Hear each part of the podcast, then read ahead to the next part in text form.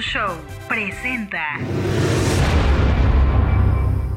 un espacio dedicado a conversar sobre los matices del teatro, los sonidos del cine y las emociones de las series.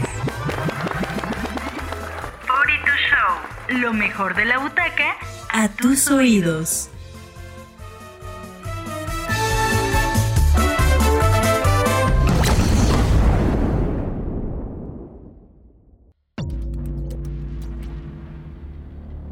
El día, de, hoy platicamos de la, película, Psicosis.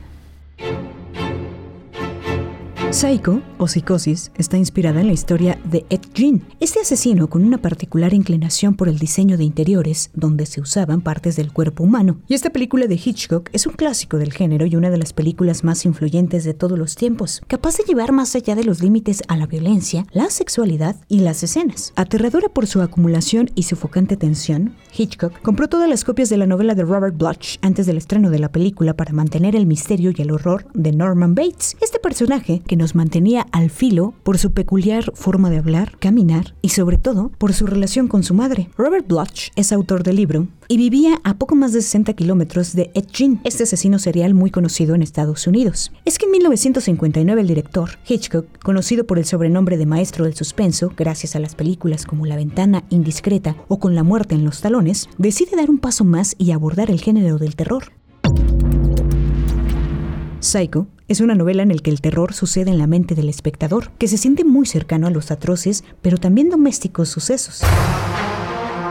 Algunos datos de la película. Los protagonistas, Janet Leigh en el papel de Marion y Anthony Perkins en el memorable psicópata de Norman Bates, fueron seleccionados por el director por una mera cuestión económica. La contratación de ambos se adecuaba al bajo presupuesto con el que contaba Alfred Hitchcock para la producción. La película fue nominada a cuatro premios Oscar por Mejor Actriz, Mejor Director, Mejor Fotografía en Blanco y Negro y Mejor Dirección de Arte o Decoración. La película se estrenó en 1960 el 16 de junio. La cinta generó tal pánico que incluso Walt Disney le prohibió a Alfred Hitchcock rodar en Disneylandia. Finalmente los caminos se cruzaron cuando Hitchcock utilizó una de las cámaras con las que se rodó Mary Poppins para filmar la escena del ataque de los pájaros. Y tras el estreno de Psycho, la película recaudó 15 millones de dólares, convirtiéndose en el mayor éxito del director que recibió su quinta y última nominación al premio Oscar. Otra de las curiosidades de Psycho es que Alfred no quiso que los protagonistas de la cinta concedieran ninguna entrevista para evitar que develaran algún detalle de la trama. Esta cinta tiene algo muy particular, la sonorización, los efectos anímicos que te genera, miedo, angustia, interés, intriga, tensión, y es una de las maneras o una de las modalidades del suspenso y de las maneras de proyectar las expectativas del espectador.